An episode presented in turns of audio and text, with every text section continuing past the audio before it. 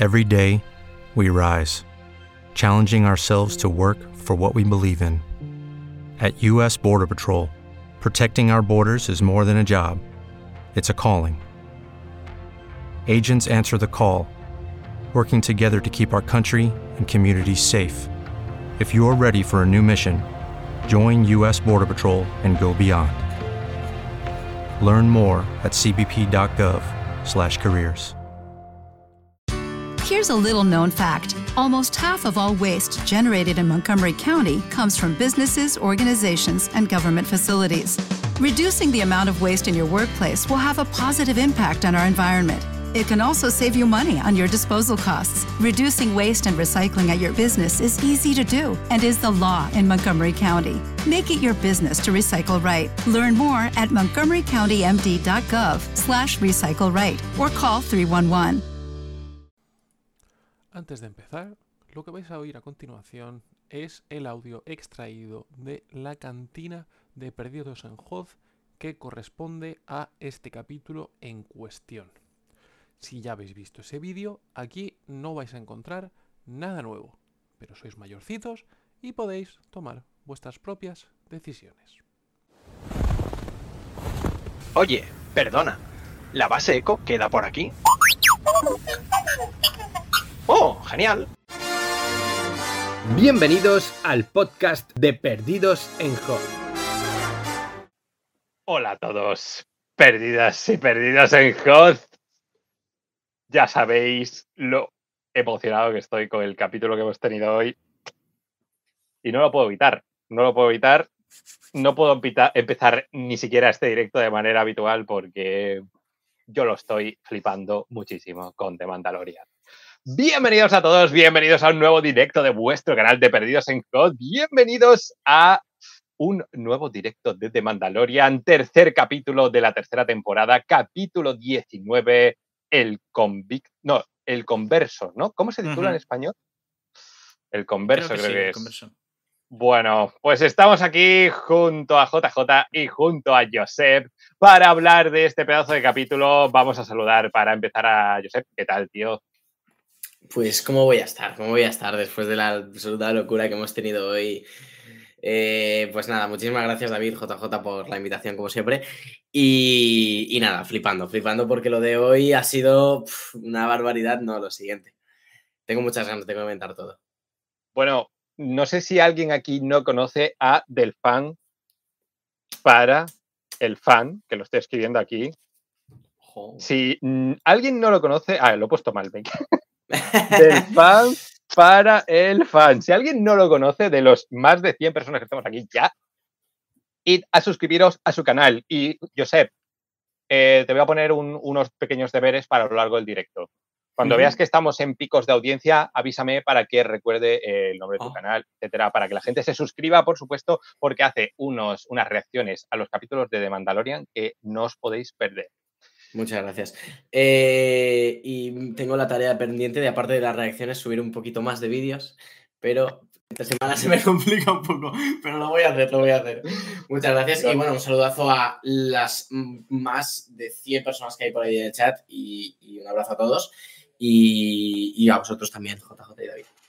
Pues hablando de JJ, el hombre en los mandos, el hombre en la base eco, el hombre que prepara estos pedazos de directos. ¿Qué tal estás?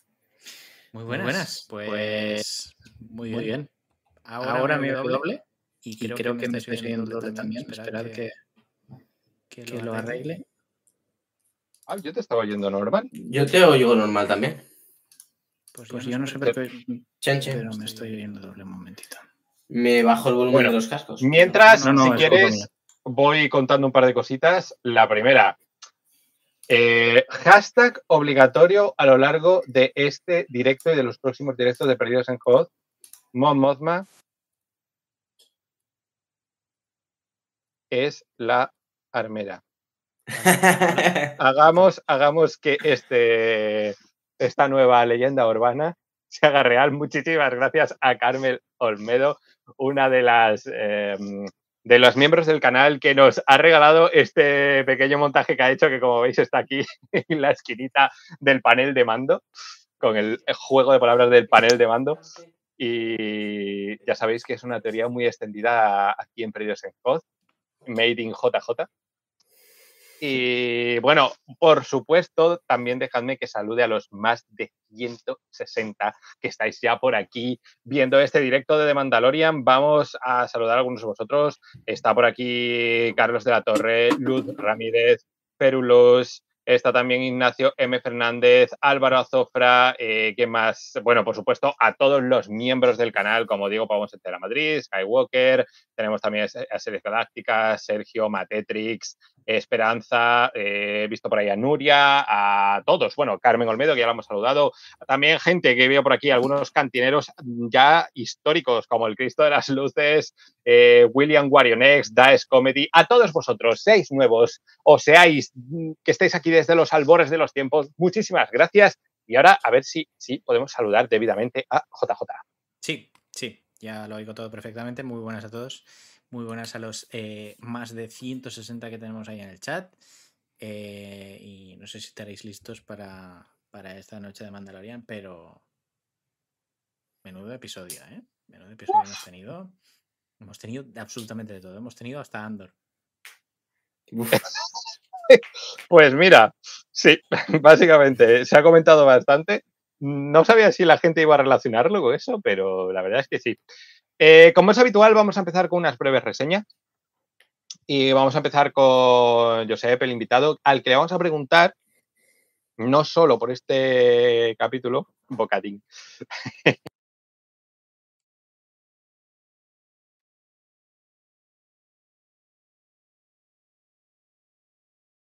Momento que.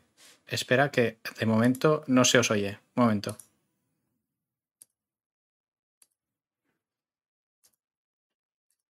De momento no sé qué he tocado, pero ahora no se oye a nadie. Dame un segundo. Eh, hola, hola. Hola. ¿Estáis ahí? Sí. Eh, sí. Vale, y yo la acabo de liar, pero pardísima. Espera un momento. Ahora sí. Que estoy tocando cosas y. Vale, dice por el chat, ya se oye. Vale, pues de maravilla. Podéis, podéis. Vale, vale, vale, vale, vale. Bueno, simplemente estaba diciendo que vamos a empezar preguntándole a Josep, como es habitual, eh, ¿Qué te han parecido? No solo el capítulo de hoy, sino también el anterior, porque como estuviste aquí la semana pasada, me gustaría saber un poquito tu opinión en general de estos dos episodios. Así que el micro es tuyo. Pues, pues del capítulo 2 voy a hablar poquito porque sí que es verdad que no estuve en el debate, pero sí que estuve en el debate de Bad Batch y allí sí, que di mi opinión. Verdad, me acabo de acordar. Es verdad, ahora, ahora yo también. pero bueno, había menos gente, si quieres, rápidamente. Sí, sí, sí, sí, sí. Que por cierto, recordar a toda la gente del chat que los jueves son jueves de clones y, y ahí hay directo de. Bueno, no sé si es en directo, es grabado, pero tenéis contenido aquí en Perdidos en Hot de, de Bad Batch. Hmm. Sí, no sé mm, mañana qué vamos a hacer, todavía no lo hemos hablado, pero bueno, después lo, lo comentaremos. Sí, pues, pues eso, sobre el segundo capítulo, a mí me flipó completamente, me pareció de los mejores de toda la serie en general. Eh, tuvimos un capítulo aventurero que visualmente se veía mm, excepcional, o sea, la calidad visual había mejorado muchísimo respecto a, todo lo visto anteriormente en la serie. Y bueno, Bocatan es una reina y, y Bocatan utilizando el sable oscuro, pues es como siempre es espectacular. Hay un ojo maligno mm, que toca un poco las narices, pero que en general en todo el, todo el capítulo mola mucho. Y, y, bueno, al final con el mitosaurio, ¿qué decir? O sea, eh, increíble. Que por cierto, yo os pregunté en, el directo pasado, ¿creéis que se lo dirá? Y yo os dije que no. Tenía razón. Pues no se lo ha dicho. No le ha dicho, no le ha dicho Bocatán nada del mitosaurio a Mando. Creo que en algún momento de la serie llegará, pero de momento no. Me permites solo que mm, quiero agradecer muchísimo a Federico Ripamonti que se acaba de convertir en oficial imperial de HOT. Tenemos un nuevo miembro, muchísimas gracias. Un besazo para ti, Federico. Y también aprovecho para decir que ya os he dejado una encuesta para que nos digáis qué os ha parecido este capítulo. Eh, continúa, Josep. Eh, no, nada, le iba a decir a Federico que pronto va a tener que pedir la amnistía porque en el momento Sí. en que se acabe el imperio. Pero bueno, que, que en cuanto al capítulo anterior, pues eso, espectacular. Y el de hoy, a mí me ha dejado completamente sin palabras, anonadado. Eh, coge todo lo bueno de Mandalorian, coge todo lo bueno de Andor y lo junta en un capítulo. Eh, esa magia que tiene Mandalorian, esa alma y, y encanto que tiene Mandalorian y esa calidad eh, y presupuesto y fotografía que tiene Andor, lo junta y sale un capítulo pues como el que ha salido hoy. He visto en muchos sitios como queja al capítulo que era demasiado Andor. A mí me parece maravilloso, la verdad. Vamos Eh, a hablar de ese tema, sí, es un tema que tengo aquí apuntado, así Sí. que lo... ¡Oh! ¡Ojo! PPLP que se ha convertido en miembro del Ojo. Consejo Jedi. Grande, Muchísimas Pepe. gracias, Pepe. Muchísimas gracias. Grande. Un nuevo miembro del canal. Un Grande. beso Ese no tiene ti. que pedir la amnistía, ¿ves? No, este no, este es Jedi de los buenos. Pues yo sobre el capítulo, eh, bueno, tenemos una escena inicial espectacular con lo de Bo-Katan, con los Tais y Din Djarin, que me parece increíble. Eh, si ya teníamos sospechas, o bueno, mm, ya empezábamos a ver durante los dos primeros capítulos que el presupuesto había subido una barbaridad de las ante- eh, temporadas anteriores, en este capítulo se ha notado en todos los aspectos, ya no en la parte de Coruscant, sino también en la parte de los cazas, cómo se ve toda esa persecución, es absolutamente increíble. Eh, que es algo que normalmente estamos acostumbrados a ver, sobre todo en animación, y ahora de repente pues lo estamos viendo tam- eh, también aquí en live action, 7000 cazas contra, contra una nave mandaloriana, que dices tú, me lo dices hace tres años y no te creo. Pero bueno. eh, y en cuanto a la parte de Coruscant, ¿qué quieres que te diga? Llevo esperando ver eso desde que salió eh, Star Wars episodio 7. Llevo esperando Ya. este capítulo desde episodio 7, porque episodio 7, episodio 8 y episodio 9 no tenían el contexto galáctico que necesitaba esa trilogía. Y ahora, a partir de este capítulo, pues, a partir de antes también, pero sobre todo en este capítulo, empezamos a ver mucho más de ese contexto, de esa transición postimperial y que, que creo que era muy necesaria. Y, y bueno, es que cada plano que sale de Coruscant, yo me tiro al suelo, de verdad. Eh, es absolutamente increíble. Que por cierto, el primer plano que sale de Coruscant está cogido de la 3. ¿Ah, sí? Es, ¿Literal? es un- No, literal, sí, sí. Cogen el plano, lo ponen en cámara lenta con efecto de flujo óptico de seguramente Da Vinci y eh, es un poquito más largo por eso, por la cámara lenta, pero es el plano que sale justo antes de la conversación de, de Padme y Anakin en, en la terraza. Pues que de mira, hecho, si te pones a ver muy bien el capítulo, notas que em, lo Ves que a es el. CGI, el, el- sí, eh, lo que es el CGI de, de esa parte, de ese plano, mm, no es que se vea peor, se vea mejor, sino que se ve diferente al resto de planos de Coruscant. Pero, pero bueno, que es un guiño que mola mucho y, y que ver Coruscant de esta manera es que es tan precuelero, es tan precuelero. Es que yo lo he dicho en, en- en mi vídeo de hoy. En Obi-Wan veíamos mínimamente en un plano Coruscant, pero no relucía muy bien. Después, en Andor veíamos Coruscant, que relucía muy bien, pero veíamos otro punto de vista de Coruscant Sí. diferente al que veíamos en las precuelas. El pero Coruscant Imperial. Claro. Y ya no solo el Coruscant Imperial, sino también el Coruscant de eh, que hay hormigón más los bajos fondos de, de Coruscant con el señor Imperial que vemos en Andor, etcétera, etcétera, etcétera. Pero es que esto que hemos visto hoy es el Coruscant precuelero que conocíamos de las películas con el alma de George Lucas, el alma de, las precuelas y que da un gusto de ver increíble. Y, y bueno, pues que estoy súper feliz. Cada plano me pongo a llorar y, y ya está. Toda la trama del capítulo me ha molado mucho. Y bueno, es, es como. Me ha dado la sensación de que es un, perfectamente un capítulo que podríamos haber visto en una serie animada de Filoni, pero que lo hemos tenido en live action. He, Y- he- he- he pensado lo mismo, he pensado lo mismo. Tal cual. Es- he pensado lo mismo. Brutal, brutal. Y bueno, al final también deja muchas puertas abiertas, pero de todo eso ya lo hablamos después. Ah, sí, tengo bastantes preguntas. De hecho, hay un tema que me acabas de dar una idea y también me la ha dado Federico Ripamonti, que ha comentado. Sin duda, las secuelas lo van a agradecer este capítulo. Y mm, voy a después haceros una pregunta al respecto. Eh, también quería comentar eh, o responder al comentario de Ángel Campos. Yo no he visto el capítulo aún. ¿Puedo seguir viendo el directo? A ver, Ángel, yo encantadísimo de que te quedes aquí pero te diría, ve a ver el capítulo en esta horita que tienes ahora porque te lo vamos a contar. Exactamente. Y después tranquilamente te ves el directo, la reseña y la reacción de Josep en Del Pan para el Pan. Así que, por cierto, casi 250 personas ya en este directo. Muchísimas gracias a todos. Eh, antes de ir a las preguntas, por supuesto, vamos a preguntarle a JJ qué le ha parecido el capítulo y mientras quiero que me describáis en una palabra este capítulo. Pues eh, episodio súper largo para lo que nos tiene acostumbrados la serie de Mandalorian. Eh, cincuenta y pico minutos, ¿verdad? Eh, y ha tenido varios cambios de ritmo. sí es cierto que en el total de los tres episodios que tenemos, el, la parte esta que hemos tenido con el Dr. Pershing sí que ha acusado un poco un ritmo más pausado, ¿no? a lo que de Mandalorian no nos tiene demasiado acostumbrados últimamente. Entonces, eh, entiendo que haya gente que haya que haya acusado esta, esta bajada de ritmo, pero a mí me ha gustado mucho.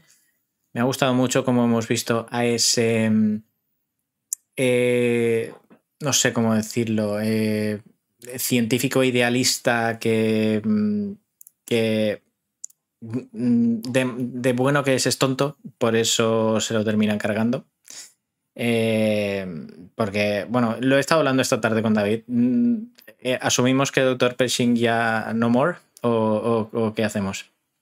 Es una buena pregunta, la voy a hacer, eh, la voy a dejar. Mira, voy a cerrar la encuesta esta, mm, que por ahora las notas 46% sobresaliente, 44% notable, 8% aprobado. Por ahora esas son los datos y dejo la encuesta.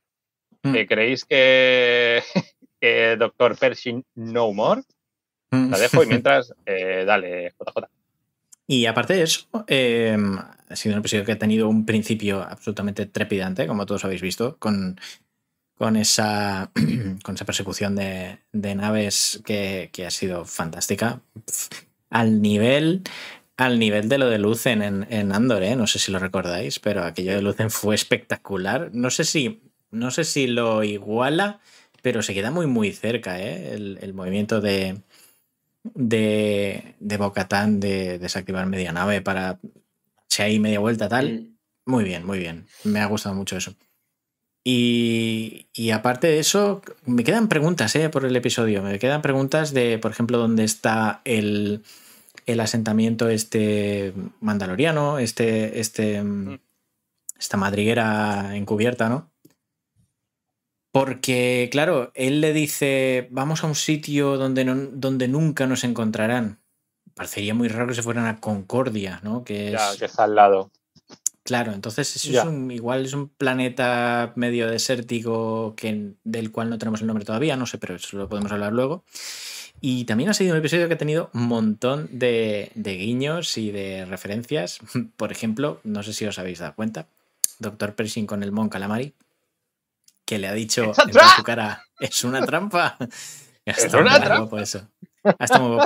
Y también hemos tenido guiños musicales, ¿eh? hemos tenido... El, comenta, comenta. Hemos tenido el tema de la resistencia en el parque de atracciones, ¿os habéis dado cuenta? Pero con el xilófono. Claro, en modo ahí, en modo payaso, en modo circo. Y luego hemos tenido también notitas del tema de Snoke, ¿eh?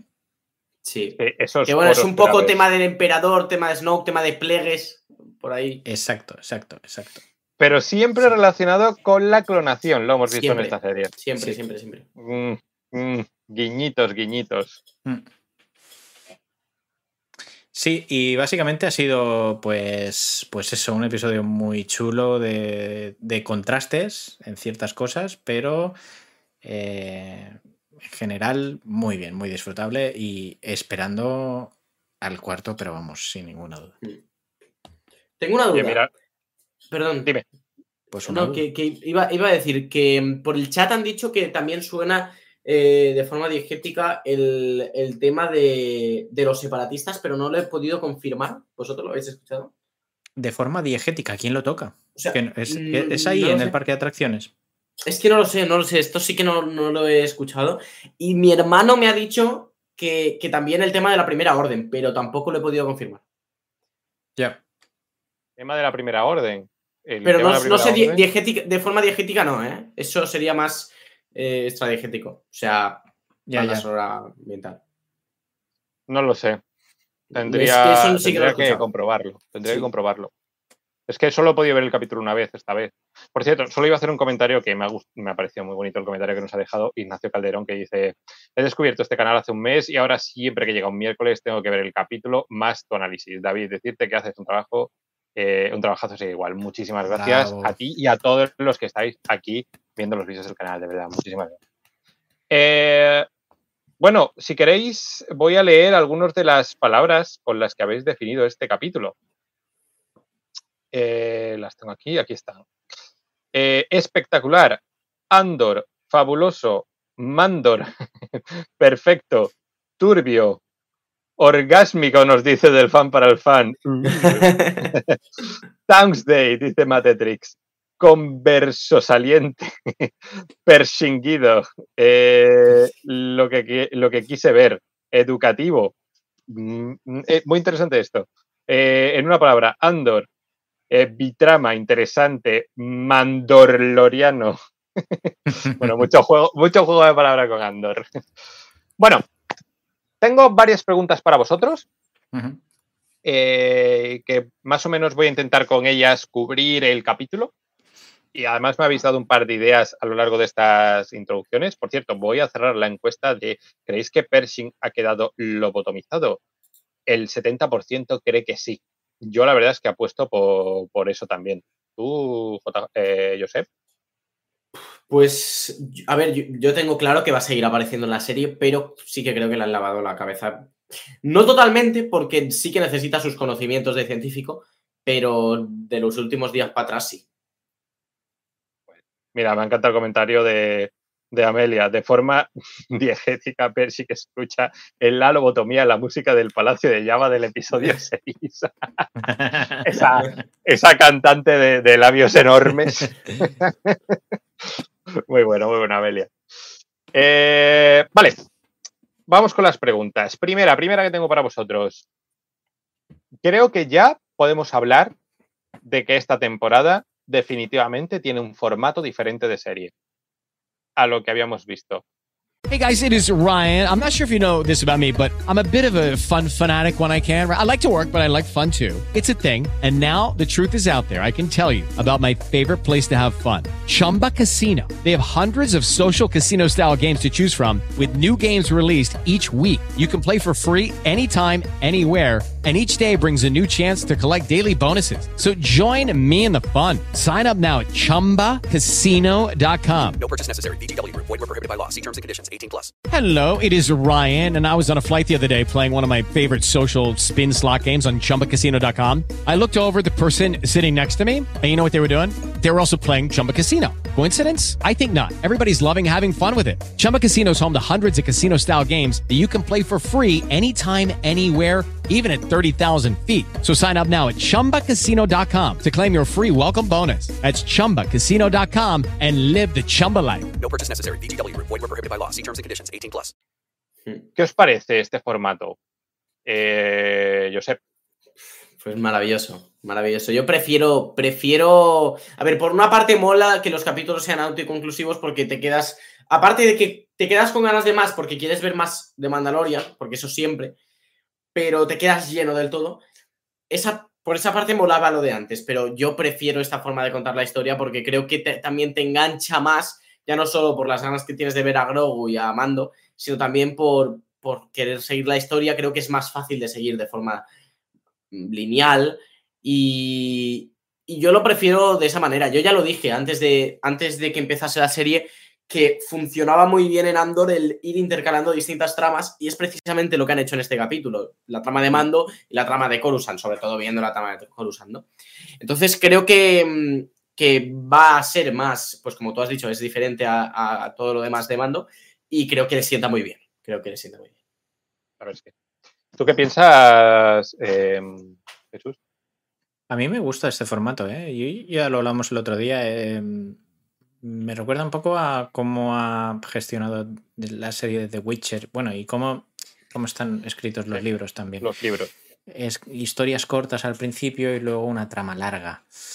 Eh, y es un poco lo que hemos tenido con The Mandalorian, ¿no? A ver, si es verdad que hemos tenido un eh, arco grande, pero en la primera temporada tuvimos historias cortas, tuvimos Sorgan, tuvimos eh, Toro Calican, tuvimos, en fin, muchas cositas así cortas.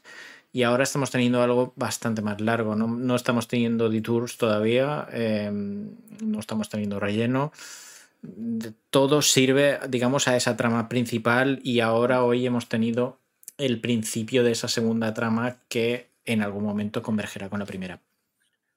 Yo, yo he visto, he visto comentarios eh, que calificaban al episodio de relleno. No entiendo absolutamente nada. No es relleno es- para nada, es simplemente inicio de otra trama Pero- que pero, va a colisionar claro. con la primera. Pero vosotros no habéis visto comentarios así, es que yo he visto varios y me ha llamado mucho la Sí. atención. Ahora, de hecho, es una de las preguntas que tengo.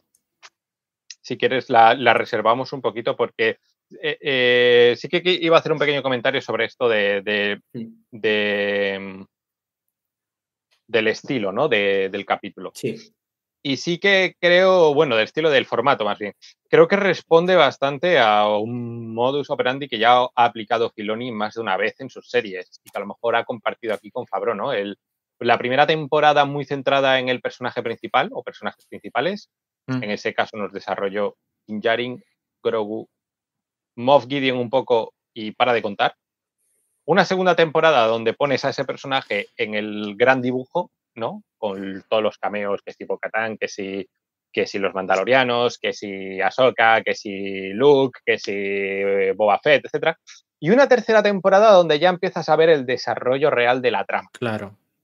Y a mí esto me parece muy interesante porque, digamos que va, va construyendo a los personajes también dentro del espectador. Y, y como que vas familiarizándote muy poco a poco para ahora poder darte toda la tralla de trama. A mí me parece, me parece una manera inteligente. Mm. Eh, bueno, esa era una de las preguntas y un poquito mm, avanzando en el capítulo desde el principio, ¿no? Una pregunta que de hecho la, la ha dejado también un poco Josep, la ha visto en su reacción, que por cierto, ya sabéis, suscribíos a Del Fan para el Fan, su canal y ved sus reacciones, merece muchísimo la pena. ¿De dónde salen esos cazas imperiales? Eh, es decir, porque Bocatan nos deja un poco la pregunta de esto no es un simple señor de la guerra. Mm. ¿Quién está persiguiendo a Bocatan? ¿JJ? ¿Quieres empezamos contigo esta vez? La navaja de Ockham nos dice que la respuesta más simple será la correcta. Eh, Moff Gideon. Yo voy a dejar una pequeña teoría que me han dejado en un comentario, pero antes quiero saber qué piensa Josep. Bueno, que no y eso eh, que- eh, creo que es él porque de alguna manera va a estar pudiendo dirigir esos remanentes imperiales desde donde esté. Mira, Blocky, Blocky Low ya va por donde. Ahora hablamos de eso. A Ricky Trout Trout. Como dice el Cristóbal Luter. ¿Tú qué piensas, Josep? Pues yo lo he estado hablando esta mañana con mi hermano. Eh, creo que es muy posible que se trate de, de Gideon, como tú dices, JJ, pues que esté desde pues, online, ¿no? Controlando todos estos movimientos. Eh, pero la, la gran pregunta, que es, creo que es lo que querías comentar, que lo ha comentado Blocklow por el chat, es si podría estar Throne relacionado. Yo esta mañana también lo he pensado. Mi primera respuesta a esto es que yo creo que no. Más que nada porque Rebel sabemos cómo acaba. Throne se va con Ezra a las regiones desconocidas. Y en principio está perdido allí. Sí que es verdad que Throne tiene mucho conocimiento de las regiones desco- desconocidas y podrían haber escapado. Sin embargo, sabiendo que Ahsoka está buscando a Throne y todo esto, me parecería extraño que eh, Throne estuviese ya al mando de esta sección del Imperio. Me parecería extraño. Me falta aquí historia por contar y yo creo que va a estar perdido aún por las regiones desconocidas. No creo que Throne esté comandando todo esto. Es mi opinión. A ver, la, la- la teoría se basaba en el hecho de que por primera vez hemos visto una estrategia imperial que funciona. O sea, ha habido como una especie de ataque que en realidad ha sido un poco señuelo, ¿no? Con dos o tres Sí. TIE Interceptor que como que ya veías, ya cuando veías que los estaban eliminando tan fácilmente pensabas, uy, mm, algo huele raro, ¿no? Y claro, justo después ves a unos TIE Bomber que son mucho más lentos, que habrían sido fáciles de eliminar, bombardeando eh, el palacio o el castillo de, de Bocatán. Y justo después, claro, y justo después, cuando ya se están escapando, que ves que Bocatan los está destruyendo, aparece todo un escuadrón de TIE Interceptors que les hace huir, porque al final son solo dos naves y saben que, que muy difícilmente iban a poder sobrevivir a aquello. Sí. Claro. Entonces, es verdad que es una estrategia que tiene un cierto olorcillo a Thrawn, pero Gideon también ha demostrado ser inteligente. Eso Sí. también hay que decirlo. Pod- podría ser, pero es que creo que también nos falta conocer cuáles son los intereses de Throne en toda esta trama que quieren presentar. Más que nada porque Throne es un. eh, era el gran almirante Throne del Imperio, pero estaba ahí por, porque tenía interés en, en estar en un puesto de, de bastante eh, superioridad en un organismo que es el Imperio, que tiene muchísimo poder. Porque a él lo que le interesaba era ese poder, pero el Imperio ya no tiene ese poder. Claro. ¿Por qué Que, seguir que nosotros sepamos. Que nosotros Ya. sepamos. Ya. No sé, a mí me, me parece extraño. Yo necesito ver más de. o- o- no estaría mal que fuese Throne, pero necesito ver más explicaciones eh, y sobre todo más contexto de cuál es la situación de Throne, porque han pasado muchos años desde que desapareció. Bueno, creo que esto, como bien has dicho, necesitamos ese contexto. Mm. Y seguramente yo apuesto porque en el próximo capítulo seguiremos viendo cosas de, de este tema. A ver si a lo largo del directo se filtra cuánto dura el próximo capítulo. Que normalmente No estaría el mal. chico que lo filtra lo dice a horas después del estreno, a ver, o hoy o mañana, seguro. Pero me gustaría que empecemos a hablar de Coruscant. Y lo primero, vamos a hablar de la polémica. ¿Os ha parecido, lento el capítulo? En concreto, la trama de, de porque he visto críticas al respecto. Yo he de decir que no las esperaba al principio, aunque después he pensado, bueno, hay gente que puede pensar esto, pero he visto que ha habido un- una línea de pensamiento en esta dirección.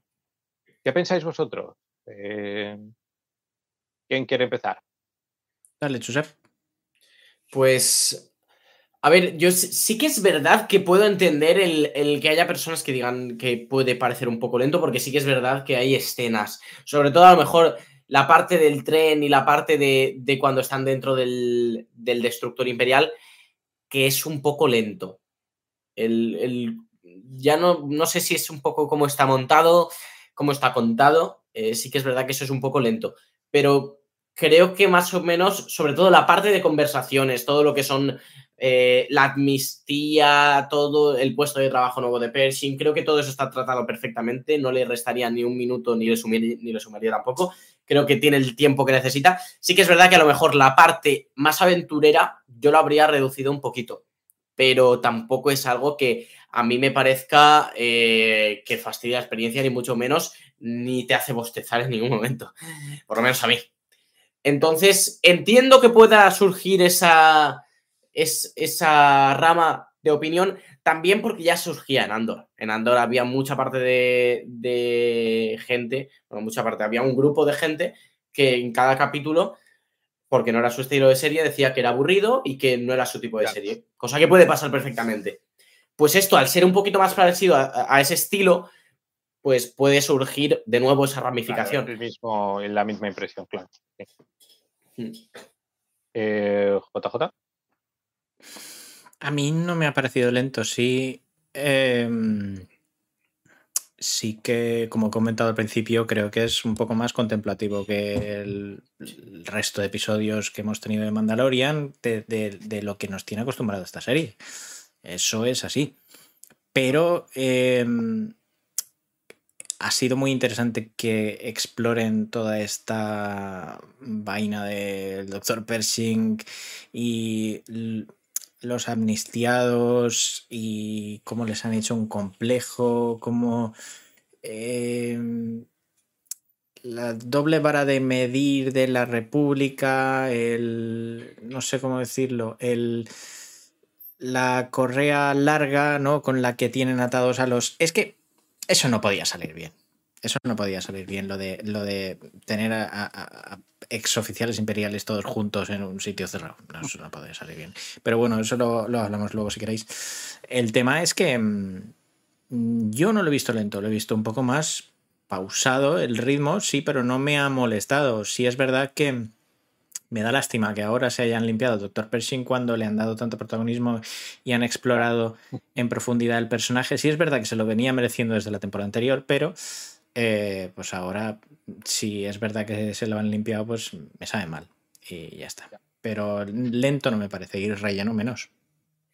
Yo he de decir que, pues creo que os lo he dicho a los dos, a lo mejor si hubieran reducido de alguna eh, escena unos segundos, yo qué sé, en total a lo mejor haber reducido un minuto o dos, no habría pasado nada, pero todo lo que ganamos a nivel eh, conocimiento, a nivel lore, a nivel saber la situación en el núcleo de la galaxia después de la trilogía original, a nivel saber qué pasa con esas, eh, con todas esas tropas imperiales, eh, ahora te doy paso, que, mm, que no sabíamos. Es decir, que nos hayan dedicado, tampoco, al, al final tampoco tanto, he echado cuentas, han sido 35, 40 minutos, a contarnos un poco el contexto histórico a nivel del núcleo y un poco a nivel político de lo que pasa después de la trilogía original, para mí es algo espectacular. El Cristo de las Luces, vamos a hablar precisamente de eso ahora. Es un, un tema muy interesante que he dicho. Me ha hecho odiar la nueva república. Ahora vamos a hablar de eso.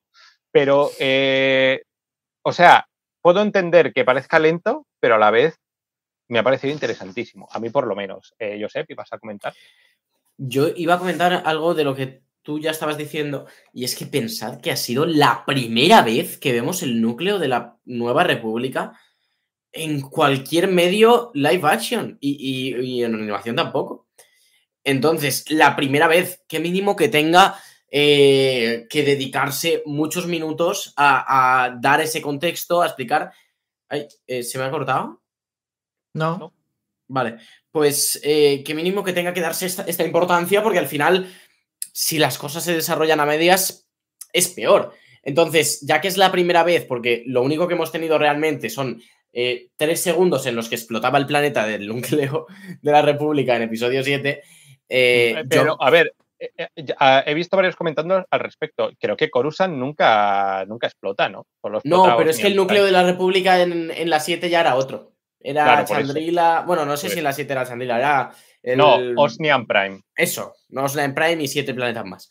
Entonces, eh, eso es lo único que tenemos de, de- Lo único que teníamos. Ahora tenemos un capítulo de 59 minutos que dedica media hora a ver la, cuál es la situación inicial de transición del imperio a, a la nueva república. Y me parece que es exquisito en, en esto porque, parece- porque era aparte- necesario. Aparte también que nos están desarrollando un giro de trama al final del capítulo con el personaje de Elijah Kane, que a mí me ha gustado muchísimo. Eh, y claro, para desarrollar eso bien ha tenido que tener su tiempo, ¿no? Porque ahora hablamos también de ese tema, pero no sé si JJ querías comentar algo. No. eh, si quieres, puedes tirar adelante. Pues quería hablar, eh, siguiendo hablando de Coruscant, de la política en Coruscant. Mm. Y el comentario que ha hecho el Cristo, el Cristo de las Luces me ha parecido interesante, ¿no? Eh, llegas incluso un poquito a odiar Y voy a decirlo claro, es un poco la misma mierda, la nueva república, que lo que teníamos antes. Es decir, me ha dado la impresión de que debido a un poco a lo mejor al miedo a lo que pueda pasar, está aplicando un sistema de orden y control y un no es un abuso de poder, pero sí una un concepto de poder que nos ha hecho, creo, a todos arquear un poquito la ceja, ¿no? No sé qué pensáis. Eh, yo sé. JJ. Bueno, que Venga, JJ. JJ. Sí, eh, la verdad es que mm, hombre, también podrías con- considerarlo como el principio de por qué eh, falló todo, ¿no? Ya. Pero es un poco lo que comentabas en tu reseña hoy. Sabemos lo que viene después. Ahora nos van a contar lo que pasó entre medias. Y lo que pasó entre medias, pues puedes, eh, puedes enfocarlo como un evento cataclísmico, puedes enfocarlo como una desastrosa serie de, de malas deci- decisiones. Y creo que van a tirar por ahí. Y creo que esas primeras malas decisiones las estamos viendo. Eh, amnistiando a oficiales imperiales que no debían ser amnistiados o que deberían ser gestionados de manera diferente y manga ancha para todo el mundo y esto es la nueva república y aquí atamos los perros con longanizas, ¿no? Como se suele decir. Y, y eso es lo que tiene pinta de que, que nos mostrarán que fue por lo que falló la nueva república. Dice Alberto, un comentario que es cierto, es interesante, no es la misma mierda. eh, Aquí acusan con pruebas, eso es cierto. Pero me refiero más a el siguiente paso, digamos, ¿no? A todo el sistema de prevención, todo este esta especie de sacar de, del dibujo al imperio también un poco sin como sin pensar, ¿no? Y sobre Mm. todo, sobre todo, los comentarios que hemos visto de las de las altas cúpulas de nobles casi, ¿no? De, de Coruscant, que le estaban haciendo a Pershing, que ha habido uno que incluso ha dicho, ha puesto como a la vez el Imperio y la Nueva República. Sí. Como, Dice como. Eh, y- Nueva sí, República. ¿Qué más da? ¿Qué más? Sí, un poco como yo al final lo que quiero es que mi dinero esté a buen recaudo y me da igual todo lo demás. Eh, Eh, yo, yo sobre este tema, a ver, yo no es lo mismo porque son cosas muy diferentes. En, en- Claro, claro. es- o sea, creo que lo han expuesto muy bien en, en el capítulo. En si con el Imperio tocaba esa roca, le hubiesen pegado un tiro en la cabeza y ahí le salió droide a decirle: No me tires el helado ahí encima, por favor.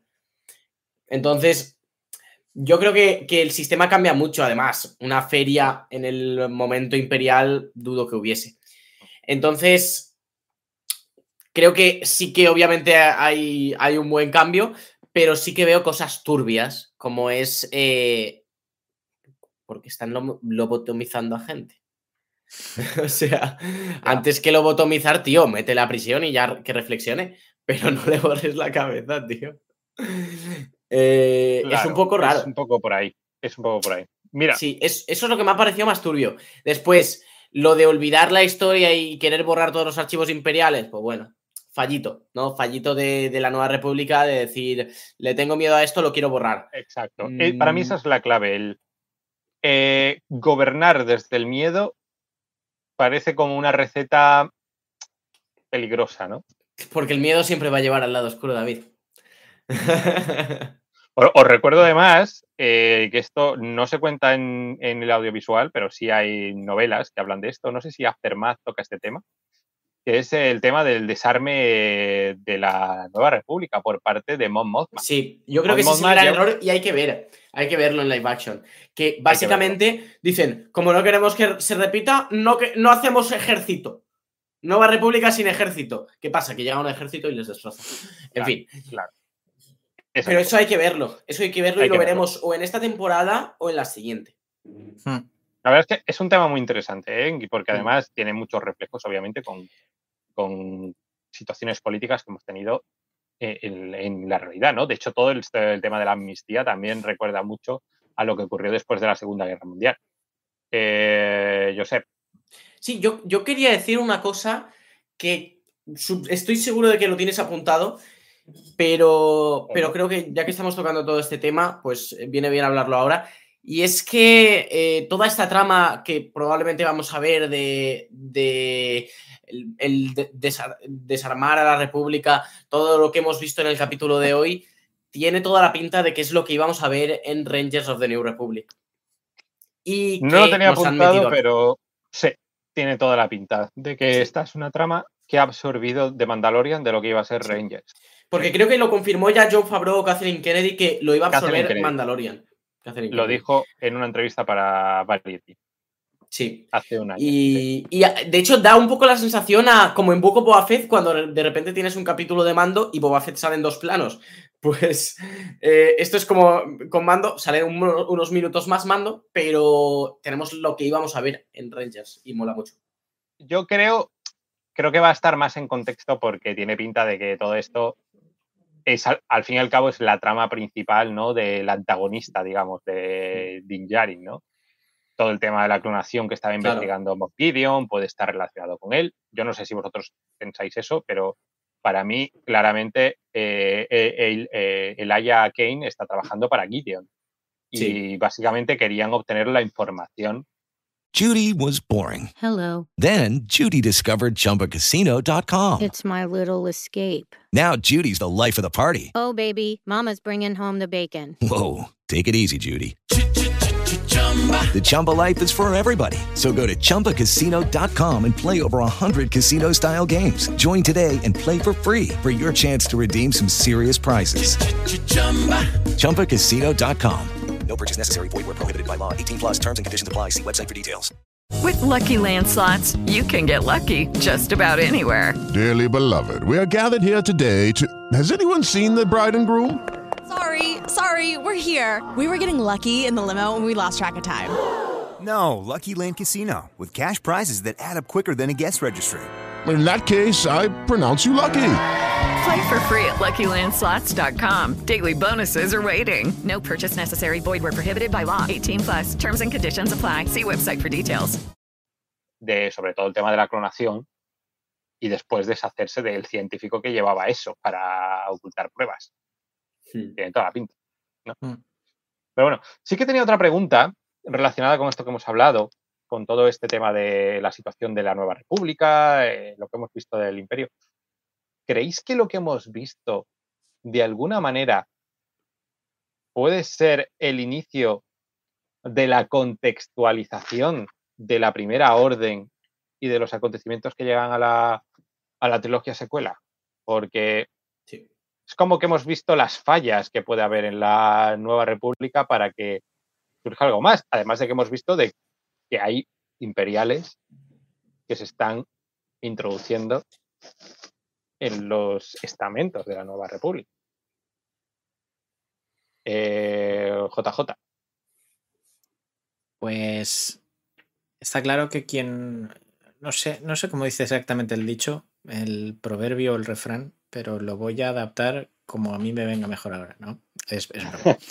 Eh, quien, quien no conoce su historia o quien, a- a- a- quien no muestra respeto por la historia está condenado a repetirla, ¿no? Y, y tiene pinta de que esto em, va a ser una tónica en, en los siguientes productos de Star Wars, al menos los que pertenezcan a toda esta línea temporal del Mandoverse, porque, porque tiene todo el sentido de- que al menos, o sea, tiene todo el sentido que al menos estén intentando explicar la, la militarización del lado oscuro eh, previa al, al episodio 7, ¿no? Ahí hay 30 años, perdón, hay 30 años que, mm, que dan para, contar muchas historias y, creo que es importante em, explorar todo eso porque es una cosa que no creíamos que el lado luminoso o, o la nueva república iba a volver a caer en las argucias del lado oscuro, pero al parecer, por lo que vimos en el episodio 7, pues el, el digamos, los malos eh, eh, gobiernan. Y entonces, pues será algo interesante para ver. Creo que es para mí una- uno de los arcos más interesantes para explorar, ¿no? La, la remilitarización del lado oscuro. Muy interesante. Totalmente. Yo sé. Eh, ¿Me puedes repetir la pregunta? Si crees que esto de alguna manera ha marcado el inicio Ah, de sí. la contextualización de, Sí. de la primera orden y las secuelas. A ver, eh, marcado el inicio yo creo que no, porque ya habíamos tenido semillitas en, por ejemplo, en la segunda temporada cuando empezábamos a escuchar ya la música de la resistencia con esos eh, cazas, bueno, esos cazas, con las X-Wing. Y, y todo esto, creo que a partir de ahí ya se notaba que iba a haber más contexto. Y bueno, la propia descripción de Mandalorian que salió, eh, veremos cómo, cómo eh, nace la primera orden. Eso lo dijeron en la sinopsis de Mandalorian temporada 1. Entonces, eh, creo que esto sí que ha sido el, digamos, el detonante de empezar a verla en profundidad. Y, y es lo que has dicho, JJ, hay mucho por contar. Hay una fase importante y es muy importante porque realmente si, sin eso vas a llegar al episodio 7, que es lo que pasa ahora, mismo, y te quedas como, vale, había Nueva República, pero no importa absolutamente nada porque está volando la primera orden y no sabes ni la importancia que tiene en la galaxia la primera orden, ni, ni si son al- a- como el imperio, que es el, el órgano, sistema que, que hay o no, y está todo muy en en el aire. Por eso creo que es tan importante lo que sí que ha empezado en este capítulo.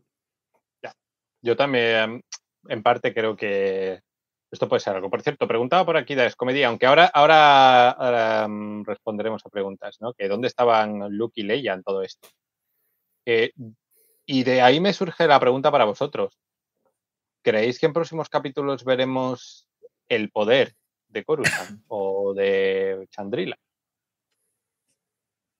¿JJ? Que si en próximos capítulos veremos qué. El poder, la, la gente en el poder, los Ah, ah. dirigentes había entendido. de Coruscant o Chandrila. Em, mm, podría ser, no sé. Pero Chandrila yo creo que la veremos más en Andor. No sé, no sé si ahora tendría demasiado sentido que nos fuéramos a Chandrila. Yo No a lo mejor el sitio, pero sí sus políticos. Yo Ya te creo que, que sí que tiene mucho sentido ver Chandrila, más que nada porque al final es, es la capital ahora mismo de la República, no es Coruscant. La capital es Chandrila y es donde estará el Senado, muy probablemente. Entonces, eh, en algún momento, si quieren conte- contextualizarnos de todo esto, buah, yo es que me imagino una escena en el Senado en la que te empiezan a, discutir sobre si tiene que estar armada o no tiene que estar armada la nueva república, etcétera. Y eso em, tiene que ser en Chandrila, porque creo que en ese momento Mon Mothma es la canciller. Eh, mira, estaba comentando Joan Mark que todavía no hemos visto todas las imágenes del tráiler de Coruscant, así que veremos más. pronta. Es verdad que todavía no hemos visto la que para mí es la más importante. Ese comentario que hemos visto de Carlson Teva a lo que parece ser una figura de cierto poder en la galaxia. Veremos a ver con quién está hablando, porque yo creo que eso va a ser una de las sorpresitas que vamos a Me estoy perdiendo. Me he perdido. En el tráiler sale Carson Teva, este piloto de X-Wing que Sí. vimos en temporada 1 y 2, o al menos en la Mm. 2. Eh, y sale diciéndole a alguien que, que hay problemas, que, que se están ignorando una amenaza que se cierne sobre la galaxia y que no se está Sí. haciendo nada. Yo entiendo Mm. que esto se lo dice a, ya lo hemos hablado alguna vez, a algún político, política de la, de la Nueva República. Hombre, poder. eh, es, parece que está en Nevarro, ¿no? Cuando lo dice. Ah, no. No, no, no. Eh, Bueno, es- Mm, es que ya no yo sé dónde está, porque sí que, sí que parecía la oficina esta de, de Nevarro, pero, pero no, tiene pinta de que no. Será, Yo será creo que algún es- otro planeta. es. Coruscant. Yo creo que Sí. ¿Sabemos, ¿Sabemos si Carl Weathers sabe- sale más en la temporada? ¿Sí sale? ¿Cuántos capítulos ha salido? Eh, Uno. Uno. Según Y él salen cuatro. Ah, en cuatro. Salen cuatro. Y dirige un quinto, que, que es el próximo. Es que aquí, a ver, iba a hablar esto un poquito más adelante, pero lo comento rápidamente.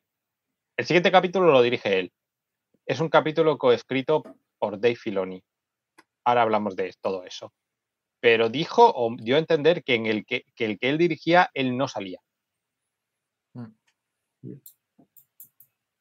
Ahí lo dejo. Sí, a ver, faltan cosas de Coruscant porque, bueno, creo que la, la- lo que es el bar este de droides en el que está Mando, yo creo que eso es Coruscant. A ver, puede ser cualquier otro sitio, pero No, por, yo creo por que el, no. el color que hay me, me parece de Coruscant. No. Yo creo que no, ¿No? pero bueno. Yo mi teoría es que ahí es donde va a buscar la pieza que le falta al IG-11. Es buena. Es buena teoría. porque, Pues un sitio con muchos droides y está pensando por qué va a ir ahí. Pues precisamente buscando la pieza. ¿no? Tiene sentido, no lo había pensado. Mm. Y Y falta un capítulo de Nevarro que es el que rematan a los piratas. Sí. Ese falta. Ese falta. Bueno, tengo más preguntas. Tengo más preguntas. Que será el siguiente capítulo, de hecho. No lo Porque- creo, porque, porque si atendemos, eso es lo que me refería, si atendemos a lo que dijo Carweather, él no sale en el que dirige y el próximo es el que él dirige. No, no dirigía el quinto. No, dirige el cuarto, dirige el de Filoni. Ah, dirige el cuarto. Ya, yo lo, lo decía porque. Porque normalmente muestran hasta la mitad de temporada. Mira, mira. ¿Quieres que te diga mi teoría ya del próximo capítulo? Venga, venga, va, porque yo Os estoy digo- perdido, tío. Está basada en nada, ¿eh? O sea, es teoría mía. Yo creo que. A ver, hemos dejado el capítulo con Din Djarin y Bo-Katan cómodamente reinsertados en el, en el credo mandaloriano, ¿no? Sí. Pues yo creo que vamos a empezar con una romantiquísima conversación entre ambos a la- en un atardecer al frente a ese lago, en ese planeta en el que están, donde Din Djarin le va a preguntar a Bo-Katan, oye, eh, te comento, lo del sable este que a mí me pesa mucho, ¿qué hago con él? Y mi teoría, Cuidado. que lo dijera textualmente así. no, no, no me he dado cuenta. No me he dado cuenta. ¿No te has dado cuenta? 18, ¿eh? No me he dado cuenta. Lo estaba diciendo literal. O sea, tiene un problema manejando el sable. Es que estabas Claro, hablando de una situación Hablar- romántica. Eh, Hablas de una situación romántica y dices, oye, que tengo aquí un sable que me pesa mucho. Ten cuidado, David, por favor. Por favor. Perdón. Hablando literalmente, que le diga, no domino el sable, es que ahora todo me suena mal, no domino el sable, y que le diga a Bocatan, pues ve a hablar con Ahsoka. Y que vaya a ver a Ahsoka. Y que Ahsoka le entrene. Oh. O algo así. Porque es capítulo coescrito por Filoni. Y que lo siento a todos. Eh, momento de más comentarios del directo, ya lo tenemos aquí marcado. Eh, claro, entonces, que, que vaya a hablar con Ahsoka y que Ahsoka, a su vez, aunque le vaya a enseñar a utilizar el sable, que por otro lado haya una trama ahí. Es decir, que ya tenga su propia trama relacionada, pues, con lo que pueda pasar en su serie o algo. Y por otro lado, a mí no me extrañaría que también viéramos alguna escena de esta tal Elia Kay eh, contactando con Moff Gideon. Y que haya una especie de mid-season, ¿no? Acabe el capítulo 4 con. Habiendo tenido un capítulo con Ahsoka y habiendo visto a Moff Gideon. No sé qué os parece como teoría. Me mola, me mola mucho. Eh, y, añado una cosa. Eh, para ayudarle a controlar el sable, ¿podría aparecer Sabine con Ahsoka? Sí. Sí, puede que a lo mejor Bo-Katan le guíe a, a Sabine. Tendría también sentido. Pero es que, claro, aquí llega el comentario que ha dejado hoy Rosario Dawson Claro. eh, en un post de Instagram en el cual aparecía ella en un mini vídeo en la, en la premiere de, de Mandalorian temporada 3 y el comentario era el siguiente. Haciendo mi mejor imitación de Wonder Ahsoka este miércoles de Wonder Woman mientras me apunto para el próximo episodio de Mando. Es que Rosario Dawson es, es de hacer spoilers en redes sociales a tope. Primero Anakin, ahora esto. O sea, Es verdad, lo de Anakin fue brutal. Rosario Dawson es, es la, la Giancarlo Esposito de, de- del, lado, del lado de la luz. Sí. Tenemos, tenemos un filtrador en cada, en cada La, Tom lado de la de fuerza. Star La fuerza tiene que estar equilibrada, así que Tom Holland de Star Wars es Rosario Dawson. Exacto. No sé, no sé si se, se ha ido de la lengua. No sé si se refería, lo ha dicho en plan sin más, pero bueno. Ahí lo dejo. Esta Wonder Soca, ¿esto qué es? Dice aquí en el Instagram pone la única cuenta oficial de Wonder Soca reconocida por Rosario Daws- Dawson y Ashley Eckstein. Por eso dice lo de Wonder Soca, pero ¿qué es? ¿Una Sí, Ahsoka pues es- mezclada con Wonder Woman? Es una chica que viste, estoy, si la estoy viendo, viste mitad Wonder Woman, mitad Ahsoka. Sí. Bueno. Curioso. Tampoco es. Tiene Mm. 160 seguidores, quiero decir, tampoco Ya, es que por eso que me, me sea muy conocida, pero bueno. Mm. A lo mejor yo quiso poner otra cosa Rosa de Dawson, vete a saber. No sé. O sea, todos nos podemos liar con las redes sociales. Sí. En fin. Eh, Antes de acabar de hablar del capítulo, sí me gustaría comentar una cosa que no quiero que pase desapercibida.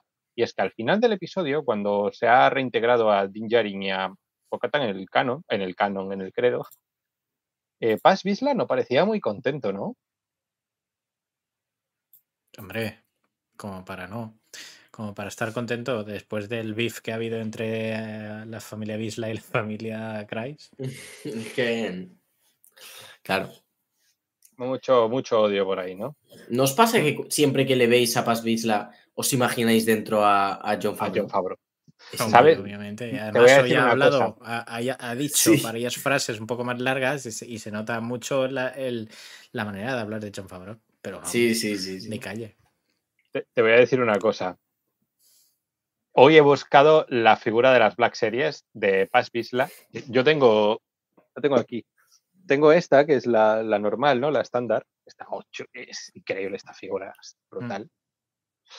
Pero quería la que sacaron con la cabeza de John Favreau y está agotada.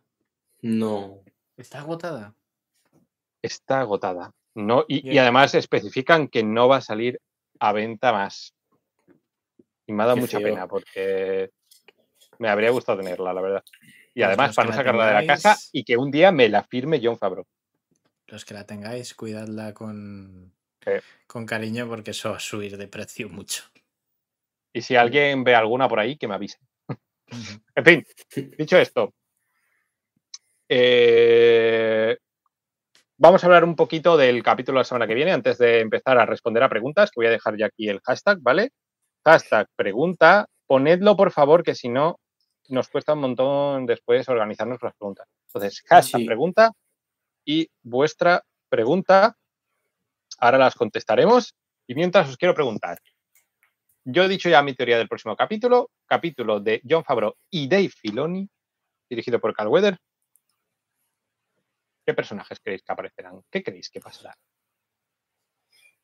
Yo es que después de lo que tú has dicho de Ahsoka no me puedo imaginar nada más. Eh, Ahsoka, Sabine, Bo-Katan, ya está. Mm, Tengo el combo perfecto. El combo perfecto. Y Filoni, y Filoni, ya está. ¿Tú tenías alguna teoría previa?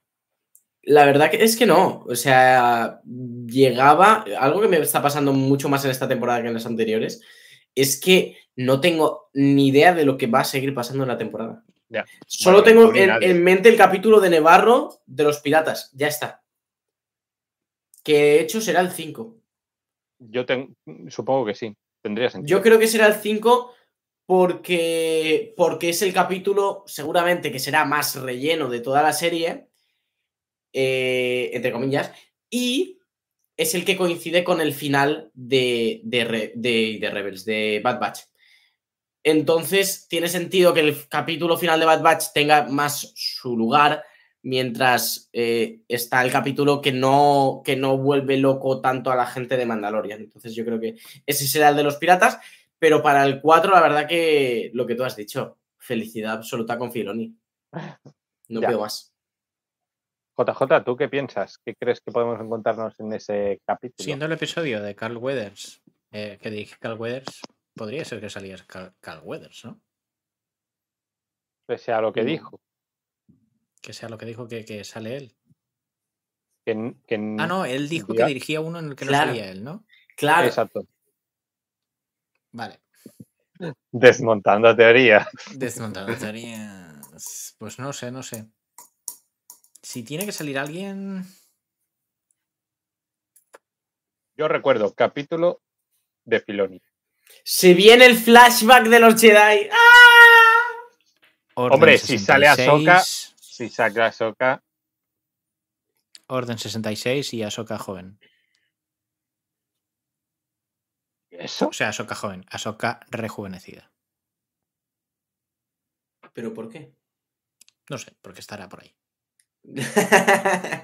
A ver, Ahsoka joven vamos a tener, ya sabéis, Ahsoka. mi teoría interpretada por... Oh, no me voy a acordar del nombre. La voy a buscar. Laena Velaryon. Actriz. Que es la de. La de. Savannah Stein. Savannah Stein. Creo que es esta. ¿Cómo se llama la actriz? Savannah Stein. Savannah Stein. Ahsoka, sí, ya sale aquí toda la búsqueda. O sea que sí, es Sí, la, es la, de. Esta sale en. Ay, House of the Dragon. esta- Ah, es la que sale en House of the Dragon. Por eso decía lo de la, la en este, eh, Velaryon, que es el personaje al que interpreta, en la versión intermedia, cuando es, no es ni niña Mm. Sí. ni adulta. Y es que, sinceramente, se parece muchísimo a Ahsoka. O sea, Sí, la, como la fisionomía del rostro recuerda un montón. literal. En fin. Os, dejo, os voy a dejar por aquí el nombre por si alguien lo quiere comprobar, para que veáis que se parece un montón la, la actriz. Creo que se escribe así. Mm. Bueno. eh, Y también puede cuadrar con Rosario Dawson de mayor. O sea, es bastante buen cast. sí, sí, sí, sería muy bueno. Aparte que, a ver, es verdad que un personaje que después va a estar tan maquillado, pues... Pero no, es que es así, es que se parece y también a Rosario Dawson, o sea que perfecto. Claro. Eh, bueno, empezamos a tener ya muchas preguntas. Eh, JJ, eh, ¿esos son tus cameos entonces? Vale, bueno, sí, sí. Orden Podría ser. 66, como persona jurídica, hace un cameo. La, la- la semana que viene, sí. Bueno, ahora, ahora si quieres miraré en algún momento si se ha filtrado cuánto tiempo dura el capítulo. Que Vale. ganas. Vale. Vale. Eh, mientras, eh, ¿le damos ya a, a responder preguntas? Sí, sí, si quieres, sí. ¿Quieres encargarte tú de leerlas y gestionarlo? Vale, voy a buscarla. Si, si vas a estar a los mandos y prefieres que lo haga yo, lo hago yo, ¿eh? No, no, yo, yo puedo, puedo Vale. leerlas. Mientras voy buscando esa información de la duración. Vamos a ver. Vamos a ver. Vale. Ya tengo la, la primera. Eh, Vamos leyendo. Venga. Vale. Eh, pregunta para Josep. ¿Es posible que Din Djarin tenga otro capítulo de esta temporada en el que ni siquiera salga? Ni siquiera salga, no, pero que tenga menos protagonismo mm, como máximo uno. Pero yo creo que va a ser menos que en este capítulo. O sea, va a ser más. Si hay uno en el que sale poco, va a salir más de lo que sale en este capítulo, creo yo. Ok. Y tenemos una extra para ti de Aritz Cintero. ¿Cuándo Josep en el podcast? Judy was boring. Hello. Then Judy discovered ChumbaCasino.com. It's my little escape. Now Judy's the life of the party. Oh, baby, Mama's bringing home the bacon. Whoa, take it easy, Judy. The Chumba life is for everybody. So go to ChumbaCasino.com and play over 100 casino style games. Join today and play for free for your chance to redeem some serious prizes. chumba ChumbaCasino.com. No purchase necessary. Void where prohibited by law. 18 plus terms and conditions apply. See website for details. En Sherwin Williams somos tu compa, tu pana, tu socio, pero sobre todo somos tu aliado, con más de 6.000 representantes para atenderte en tu idioma y beneficios para contratistas que encontrarás en aliadopro.com. En Sherwin Williams somos el aliado del PRO. Eh, pues pronto, pronto. Eh, iba a ir esta semana, pero es que esta semana son fallas, entonces no puedo. Así que la semana siguiente seguramente estaré en el podcast. Pues ahí tendréis la semana que viene a Josep en el podcast de Perdidos en Hoz. Seguimos con una preguntita para David de, Clu- de Clone Trooper Survivor. ¿Por qué en The Clone Wars los mandalorianos caían de un solo disparo y Jango Fett pudo ser decapitado si Din Djarin al lloverle disparos y sablazos por Ahsoka salía ileso? El famoso, el famoso Beskar de segunda, que se vendía mucho por aquella época, El eh, Durastil. estaba, estaba guau. Estaba guau. Sí, estaba Bueno, ya con- sabéis, Con, con cobre. ya sabéis cómo funciona esto. Eh, las pequeñas incongruencias que nos, eh, que nos regala a veces el canon, ¿no? Pero ¡Oh, era ojo! Beskar puro. ¡Ojo! Tenemos un nuevo eh, miembro del consejo de Hoth, un nuevo miembro del canal, Yana Goru. Yana muchísimas Goru. gracias, muchísimas gracias. ¡Mua! Besazo que se va para ti. Gracias. Y espero que disfrutes de todas las ventajas de ser miembro. Ya sabéis, tenéis directos exclusivos eh, en el caso de la primer nivel. En el segundo nivel también tenéis arreglos musicales que hacemos JJ y yo, que ya estamos terminando el segundo. Y en el tercer nivel, además de todo eso, tenéis relatos que estamos escribiendo de Star Wars con una historia que creo que os puede gustar muchísimo. Ahí lo dejo.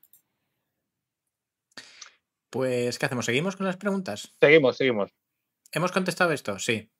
Bueno, El- sí, que, que al final, pues las típicas pequeñas incongruencias que hay entre unos proyectos y otros. Pero Pero bueno. ¿era Bes- Beskar puro la armadura de Django? Bueno, dice de los mandalorianos en general, ¿no? Es que, a ver, si es Beskar puro, no la puede atravesar. Pero si es Beskar un, mm, mezclado con Ya. hierro, sí. Pero es que también cortó por aquí, ¿sabes? Aquí no hay ves, Claro. aquí hay cuello. Claro. En el caso de Django. Es el punto, el punto débil. Sí. Pues ya está. Muy bien. Eh, Álvaro Zufra pregunta, esta para mí, ¿donde habla Pershing es la misma ópera del episodio 3 del momento de la tragedia de Darth Plagueis? Sí, sí lo es. Detallazo, Es ¿eh? el, es el Brutal. mismo sitio. Está muy guapo, ¿eh?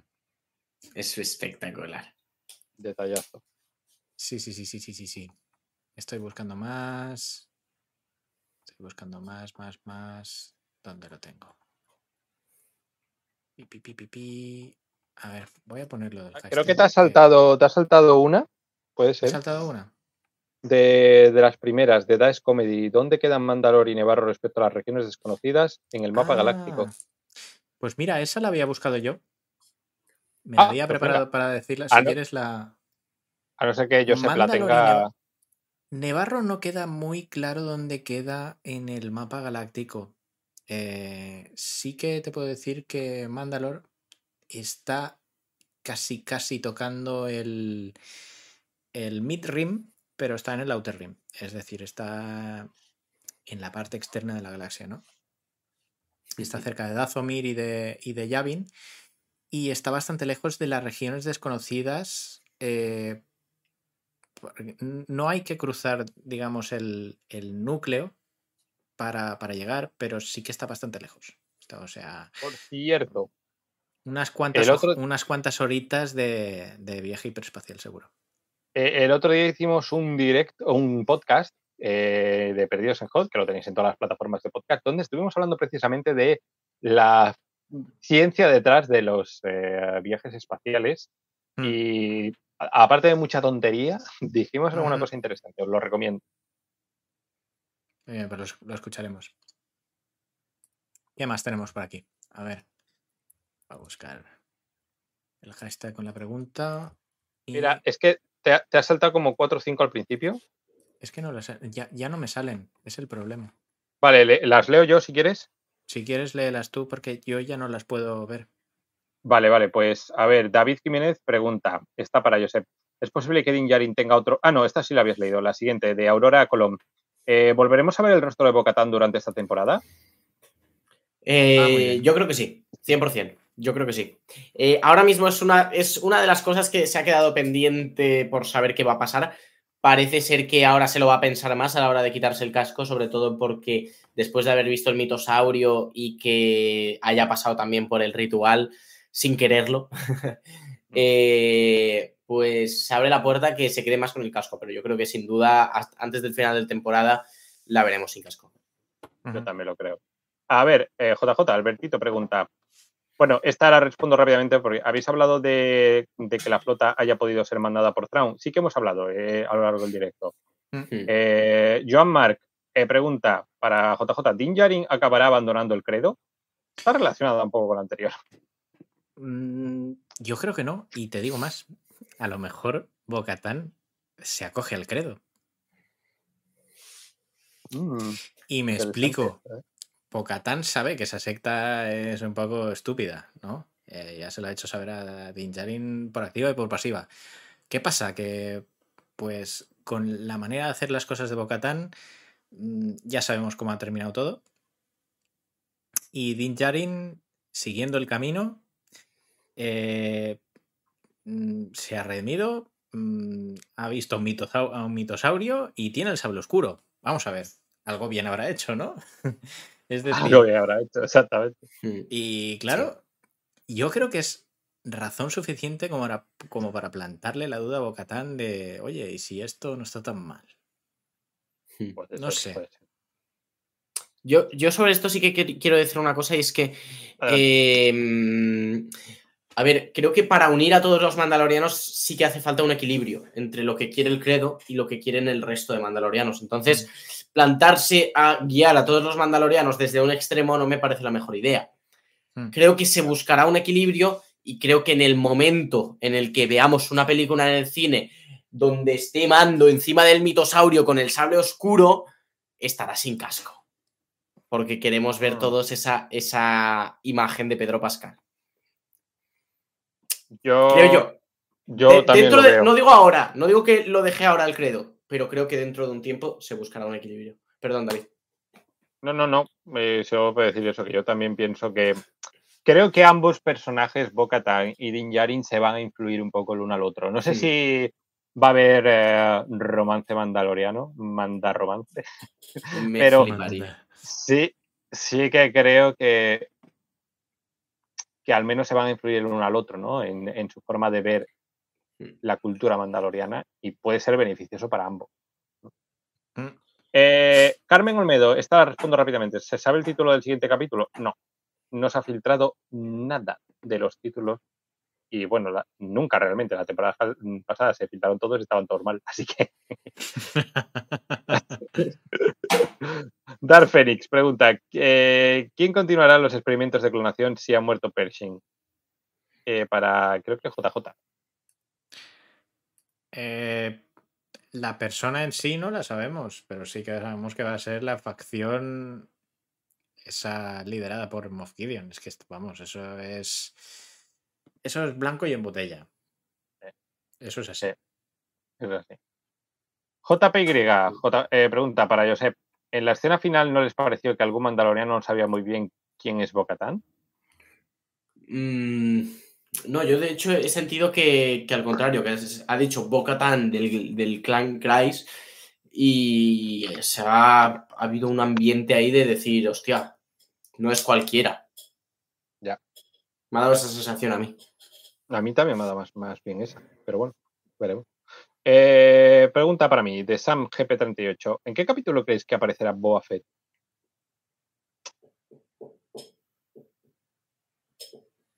¿Aparecerá?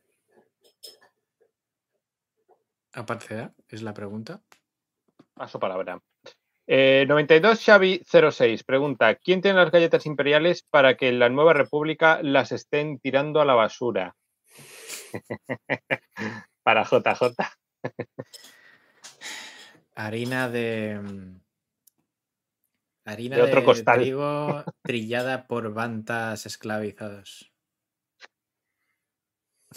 Por favor, adoptado a, un banta, ¿ok? Y como en la nueva república el, el hashtag oficial, como todos sabéis, es adopta un manta, no podían mantener esas galletas en circulación sabiendo que esa harina había sido fabricada con métodos tan abyectos, así que mm, había que deshacerse de ellas. No sé. Venga, vamos, vamos a intentar, si os parece, eh, un carrusel, pero real. Es decir, hay que responder en menos de 10 palabras. ¿Lo intentamos? Va. Venga, vamos. Josep, pregunta de Nordic 90. ¿Cómo le sentará a Mando la mentira de Bocatán una vez que se entere? Pues va a pedir el divorcio. Lo veo. Mal, ¿no? Mal. Muy mal. Eh, Ignacio Fernández pregunta para JJ: ¿Mando y Grogu irán a Coruscant, concretamente al antiguo templo Jedi? Mm. Sí. Son cuatro palabras. Eh, sí. ¿Tú crees que van a estar, eh, van a ir a Coruscant? Yo creo que sí. Muy interesante. ¿Al templo? A lo que quede. Me muero, eh. Uh, Porque si van ahí, ahí sí que se le pueden despertar los recuerdos a Grogu. Oh, Oh, amigo, amigo, amigo. Interesante. Esperanza Barrios Delgado. Eh, para mí, saldrán Keia y Anakin. Supongo que es Leia y Anakin. Eh, claro, está pensando. Sí y sí. Sí y sí. Esta temporada. Y sí. Me la juego. Madre mía. Pero madre mía.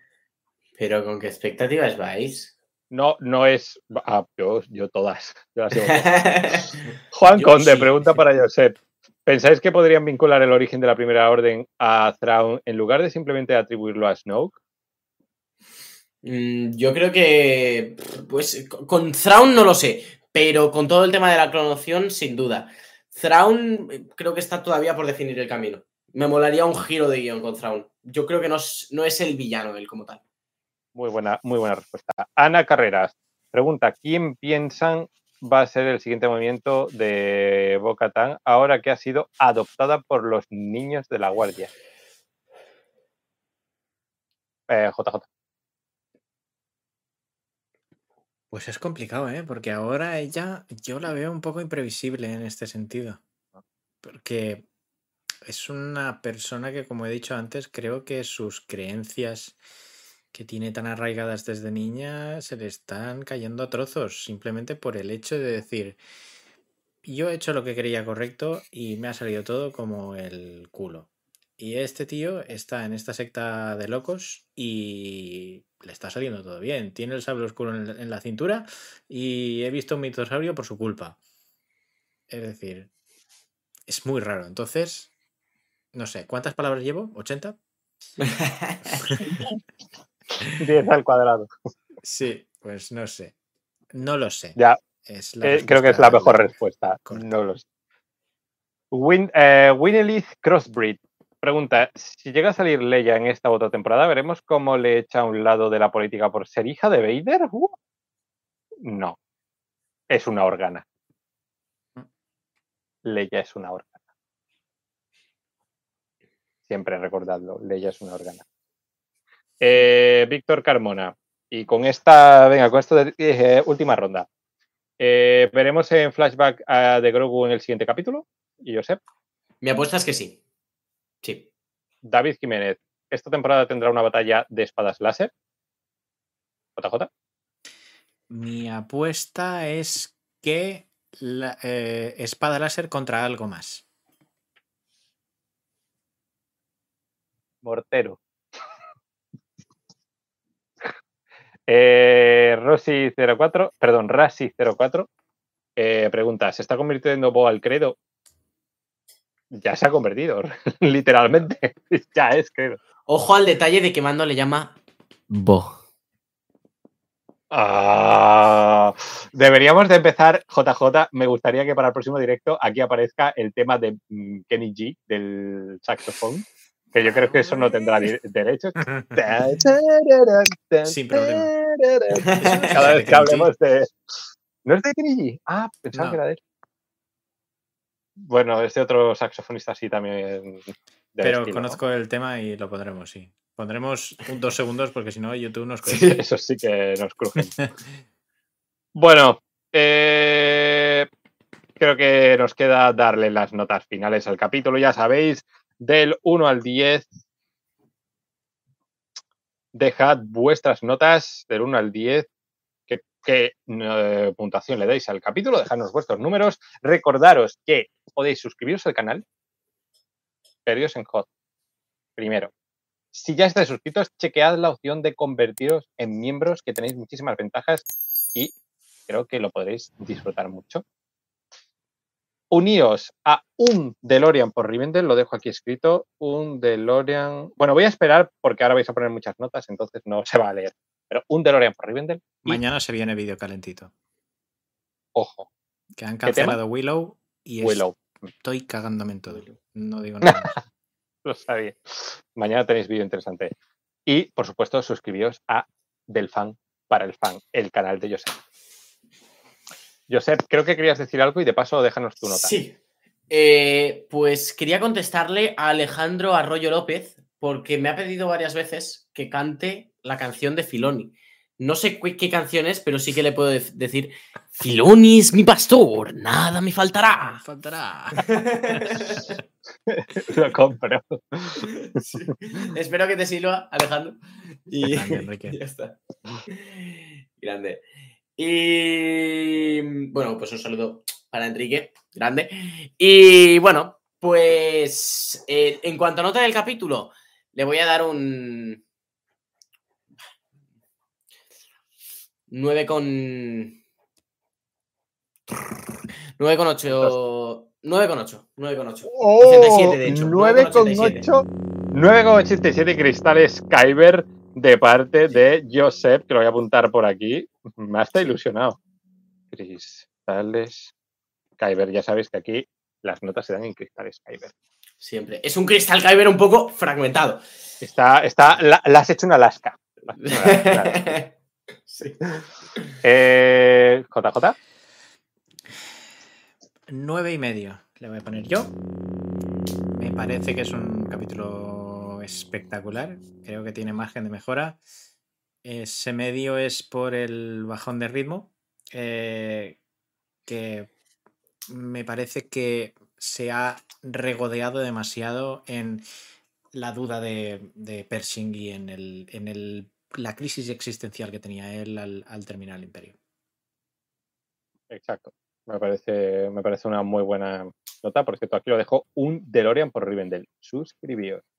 Y aquí voy a dejar también del fan para el fan.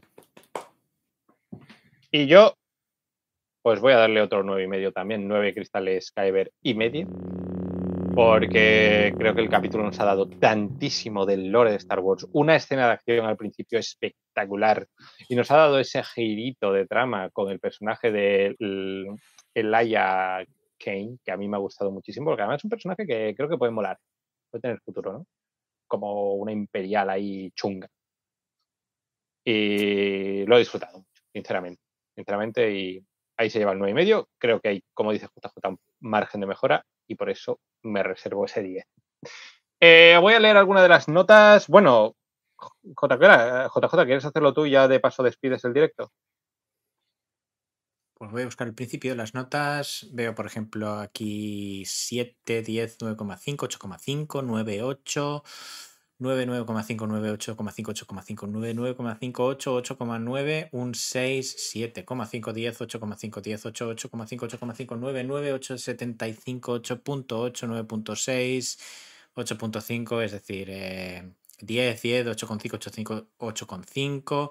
Hay, mm, digamos, eh, la voz casi unánime de que este episodio es mm, sobresaliente.